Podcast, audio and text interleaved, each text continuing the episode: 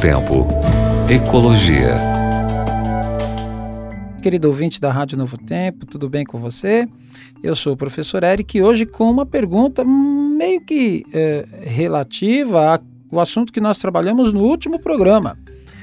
Nós falamos, perguntamos né, onde estavam as águas das cataratas e hoje eu quero te perguntar também algo a respeito de rio, mas da proteção dos rios. Você sabia que os rios têm proteção? Você, ouvinte, principalmente as mulheres, né, cuidam bem dos seus cílios? Você sabe para que, que serve os seus cílios? Bom, no nosso corpo, os cílios servem para proteção dos olhos.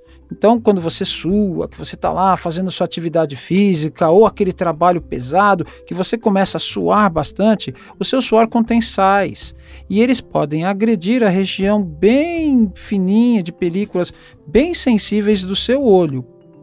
Para evitar isto, os nossos cílios eles formam uma barreira de proteção aos nossos olhos, não permitindo que este, este suor cheio de sais com algumas substâncias, inclusive que podem ser é, de forma podem ser tóxicas, eles penetrem no nosso olho e venham causar algum tipo de problema ali. Pensando nisso, nesta função dos cílios, os rios têm cílios também. Você fala, o quê? Como assim os rios têm cílios? É, tem cílios e tem cílios extremamente importantes. Nós chamamos estes cílios do rio, esta uma vegetação que protege todo o leito do rio de mata ciliar. Ciliar pensando nos cílios mesmo, sabe? Então, uma mata ciliar é um pedaço de, de mata, né, de vegetação, que protege os rios e os mantém extremamente limpos. Vamos pensar um pouco. As cidades não são os locais mais limpos da face da Terra. As cidades elas acumulam muitas sujeiras. Imagine uma cidade onde passe um rio. E o rio está lá passando no meio da cidade, passando por ela, é, embeleza o local, deixa o local fresco. O rio é tudo de bom. Tem alguns que traz até peixes importantes. No Brasil, você vai ao norte, ao nordeste do país, ao centro-oeste também, você tem rios importantes. Né? Eu falei do nordeste, não é estranha não. O, o São Francisco Velho, Velho Chico é uma das mais lindas é, vertentes d'água que nós temos no país. Lindo, lindo, lindo. O Velho Chico é extremamente importante. E aí, passando por entre as cidades, as cidades sujas, infelizmente a nossa população ela consegue meio que emporcalhar, meio que ficar jogando lixo por aí, lixo por aí, o vento vai levando, vai levando. Você imagina todo esse lixo dentro do rio, tornando inviável, inviáveis a vida de peixes e plantas? Não dá, né? Então, muito legal que nós tenhamos a consciência de preservar as matas ciliares, que nós não deixemos o rio totalmente pelado.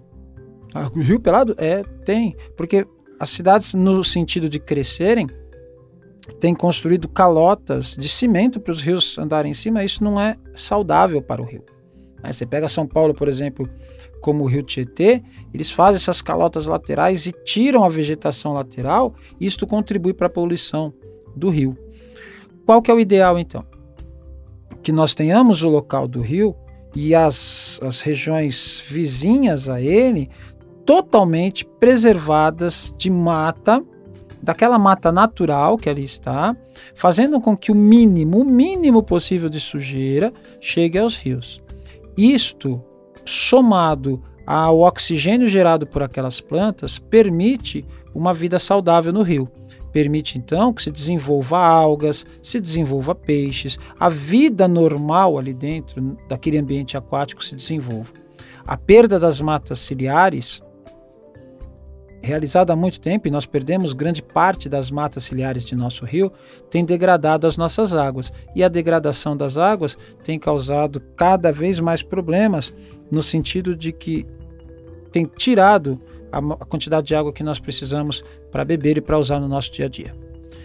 Matas ciliares são extremamente importantes. Quando você ver uma mata ao redor de um rio, o máximo possível, proteja elas têm sofrido cada vez mais com a presença do homem e cada vez mais nós temos ficado sem água para nosso uso no dia a dia. Que Deus então, nos dê inteligência para sabermos cada dia preservar mais e mais o nosso ambiente. Um grande abraço para você.